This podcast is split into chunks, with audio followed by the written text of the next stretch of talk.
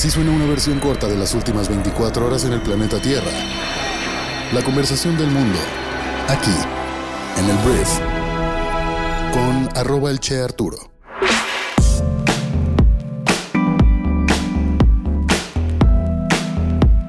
Muy buenos días, bienvenidas, bienvenidos a esto que es el Brief para este viernes 5 de enero. Yo soy Arturo Salazar, soy tu anfitrión y uno de los fundadores de Briefy y en este podcast vas a informarte con un resumen de las noticias que debes conocer el día de hoy para ser una persona bien informada. El día de hoy estamos de vuelta ya en el estudio, hemos estado grabando móvilmente durante los últimos 5 días, 4 días que volvimos a la actividad después de el, eh, la pausa invernal. Entonces, si notas una mejoría en cuanto a la edición o el sonido, no es casualidad, estamos ya aquí con toda la actitud. Entonces es fin de semana también, hay que decir eso. Como que el primer fin de semana del año nuevo, pues, o sea, después de que hubo vacaciones, se siente raro. Como que es un pequeño break de, para muchas personas es el descanso de las vacaciones que tuviste que llegar pues matándote ya a tu casa, a tu trabajo, etcétera. O hay gente que de hecho apenas viene en camino o apenas va a regresar porque ellos tienen la posibilidad de volver a la chamba hasta la próxima semana. Para todos ustedes, gracias por estar aquí y vamos a comenzar con esto que es el brief. Vamos a arrancar hablando del presidente Andrés Manuel López Obrador, que el día de ayer, después de que hubo cierta presión por parte de la prensa, por parte de diferentes personas acerca de si el gobierno federal realmente había rescatado a estos migrantes o qué había pasado con ellos en realidad, ayer AMLO reconoció que los 32 migrantes secuestrados en Reynosa fueron liberados por sus captores y no rescatados como habían informado tanto el gobierno federal y el estatal. Yo ayer cuando leía la noticia y leía pues a todas las personas que se estaban parando el cuello por el rescate de estas personas, yo dije, bueno, nada más falta que Claudia Sheinbaum haya ido personalmente, ¿no? A tumbar las barricadas, Ochil Galvez también fue. Y la gente empezó a preguntar, los periodistas empezaron a preguntar y ayer AMLO pues mencionó que se realizó un operativo para dar con el paradero de los migrantes por lo que quienes los tenían retenidos decidieron soltarlos.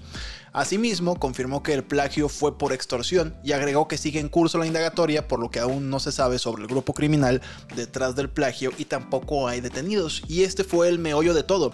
Es como, güey, ¿cómo liberas a unas personas sin capturar a nadie? Entonces, básicamente los delincuentes sintieron todo el calor cerca, como que los iban a agarrar, todo el movimiento de autoridades y dijeron mejor aquí lo suelto, porque ya era una nota nacional, ya tenía el foco público de todo el país y de todo el continente, porque había migrantes de muchos lugares, y los secuestradores, pues yo creo que prefirieron decir aquí corrió que aquí murió, y así fue. Entonces, nos da mucho gusto que hayan sido liberados, pero ayer el presidente, pues sí, como que puso las cosas donde van, ¿no? O sea, responsabilidades a quien se las merece, bien por el operativo, provocó la liberación de los migrantes. Vamos a hablar de un tema que no es muy entretenido, pero hace algunos días el presidente de la República nombró directamente a Lenia Batres como nueva ministra de la Suprema Corte de Justicia de la Nación. Y bueno, esto sucedió después de que dos ternas, o sea, dos grupos de tres mujeres, fueran rechazadas dos veces en el Senado porque tienen vínculos con Morena y se presume que van a tener pues imparcialidad a la hora de tomar decisiones en el Supremo Tribunal de Justicia de la Nación. Eso le dio la facultad a AMLO de pues nombrar directamente a Lenia Batres como ministra. Y ayer pues ya fue como su toma de protesta, vamos a llamarle así, y eh, fue una sesión interesante porque había muchísima gente de Morena. Normalmente la gente de Morena no va a los eventos oficiales de la Suprema Corte o del Poder Judicial, porque Norma Piña, que es la presidenta ministra, pues no se lleva muy bien con AMLO, vamos a dejarlo ahí. Pero ayer, como era una persona, que de hecho es hermana del jefe de gobierno de la Ciudad de México, Martí Batres, morenista, pues había mucha gente de la, de la realeza morenista en este acto en el que pues básicamente la ministra aprovechó, la nueva ministra, Lenia Batres, aprovechó para acusar a la Suprema Corte de Justicia de incurrir en excesos, de invadir funciones del legislativo y de ponerse por encima de la Constitución, al tiempo que llamó al máximo tribunal del país a autolimitarse y someterse a las leyes nacionales. En un discurso, la neta, inédito por la dureza, y pues obviamente arropada por aplausos de familiares, amigos y funcionarios morenistas, que sí estaba abarrotada la corte, Batres recibió la toga que usará durante 15 años y se presentó ante sus nuevos colegas como la ministra del pueblo, lo cual es irónico porque pues no fue elegida por el pueblo, fue elegida por AMLO, lo cual no había pasado creo que en 100 años. Hubiera sido más del pueblo si el Senado lo hubiera elegido. O sea que de alguna forma representa a la población. Pero el hecho de que el presidente te elija, de hecho aquí estoy viendo que es la primera vez que esto sucede, tal cual, la primera vez que se designa a una ministra directamente por el Ejecutivo, eh, pues criticó al tribunal por anular leyes por vicios de forma en un tono de reproche que ni el ministro ni las tres ministras nominados en este sexenio se hubieran atrevido a utilizar. Entonces vamos a ver qué tal le va a Lenia Batres. Sin duda los debates van a estar buenos y vamos a ver si pues está a la altura del resto de las ministras que si algo sí tienen es más experiencia, eh, sobre todo en lo que tiene que ver con la constitución, ¿sabes? Veremos qué pasa. Por lo pronto esa fue la fiesta de iniciación de Lenia Batres y pues te digo, estuvo muy bien acompañada. Veremos cómo le va ya en la realidad del día a día.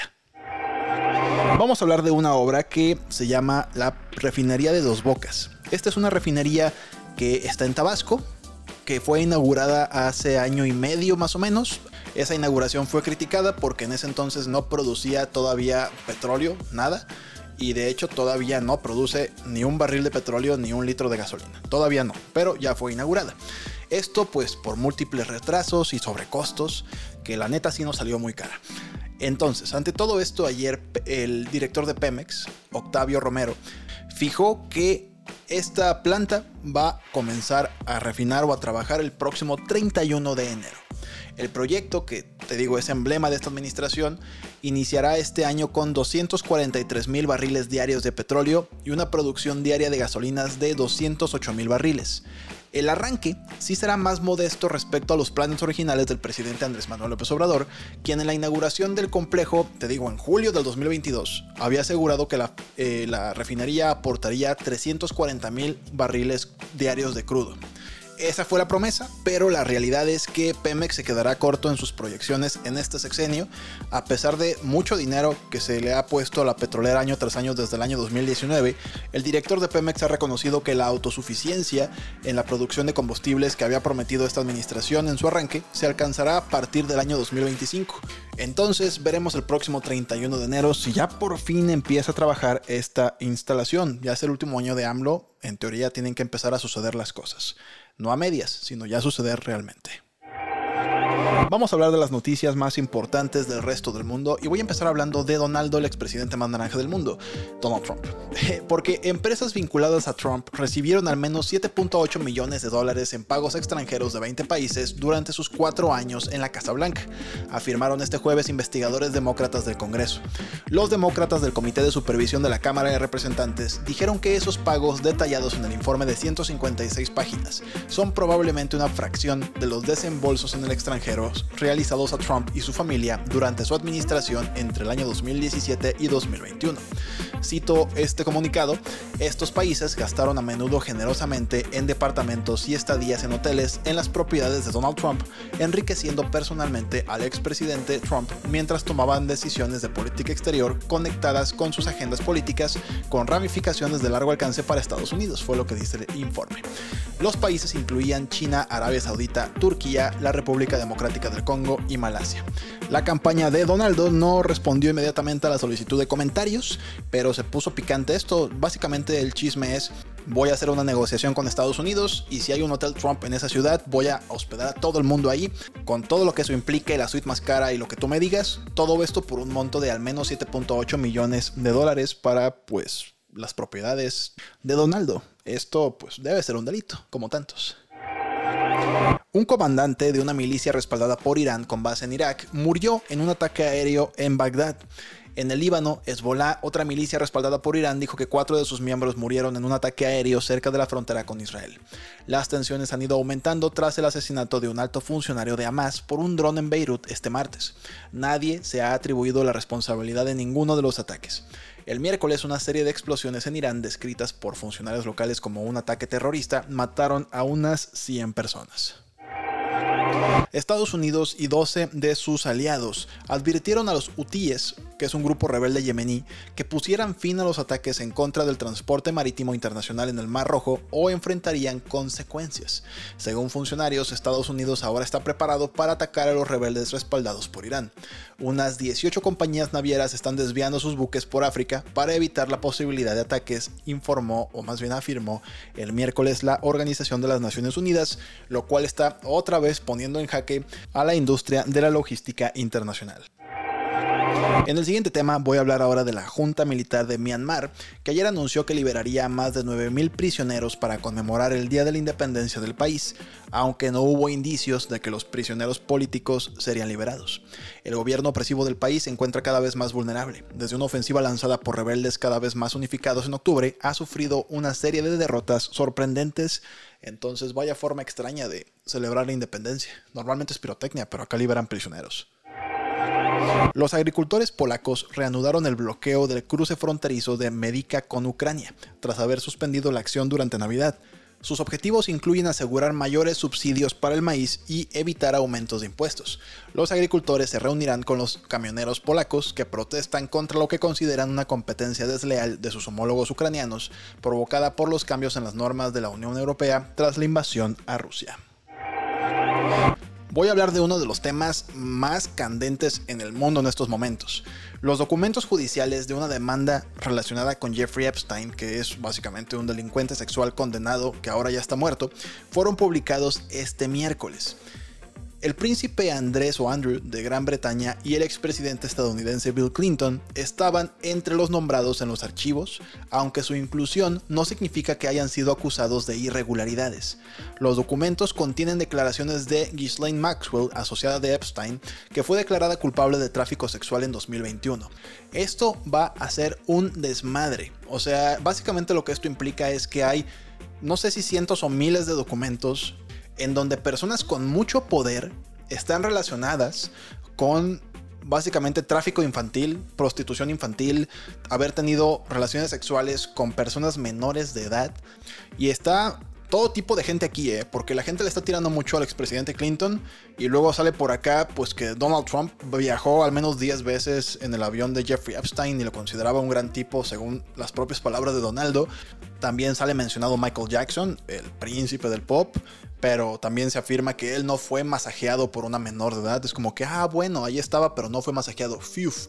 Se habla también del físico Stephen Hawking, que pues fue una de las mentes más brillantes de su generación, que presuntamente participó en una orgía con menores.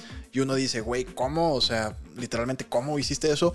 Entonces, bueno, vamos a ver todo lo que va a salir a partir de esto. No sé si va a tener implicaciones legales, políticas, de reputación. va a ser asqueroso. O sea, todo es asqueroso, pero se va a hablar mucho de esto en redes sociales, en medios de comunicación, para que estés al tiro. Hablemos de China, porque el sector de servicios de China, muy importante a nivel global, todo lo que tenga que ver con China es importante. Pero mira, el sector de servicios creció más de lo esperado en diciembre según una encuesta privada que mide la actividad. El índice de gerentes de compras de servicios de Caixin subió a 52.9 el mes pasado frente al 51.5 en noviembre. Te explico este tema de los 50. Cualquier valor por encima de 50 se considera que está expandiéndose eh, la actividad. Por debajo de 50 está contrayéndose. Estas cifras representan buenas noticias para la economía de China, pero todavía no cantemos tanta victoria. Los datos oficiales recientes han sido decepcionantes. La actividad fabril de China cayó en el mes de diciembre. Muchísimas gracias por haber estado aquí. Esta fue la conversación del mundo para este viernes. Y hoy te invito a que apoyes este podcast suscribiéndote a Briefy, que además de apoyarnos, por este podcast bonito que te hacemos todos los días, tendrás acceso a nuestros audiolibros, a nuestros artículos de negocios con conocimiento súper curado, súper preciso para que seas brillante en lo que haces. ¿Cómo puedes probar nuestra plataforma? Tal cual entra a tu tienda de aplicaciones, busca Briefy y descarga nuestra app, crea tu cuenta y podrás tener acceso a 14 días totalmente gratis para que cheques pues de qué se trata. Si te gusta, pues te la quedarás. Entonces, bueno, una vez más, gracias por estar aquí y nos escuchamos el próximo lunes en la próxima edición de esto que es el brief. Yo soy Arturo. Adiós.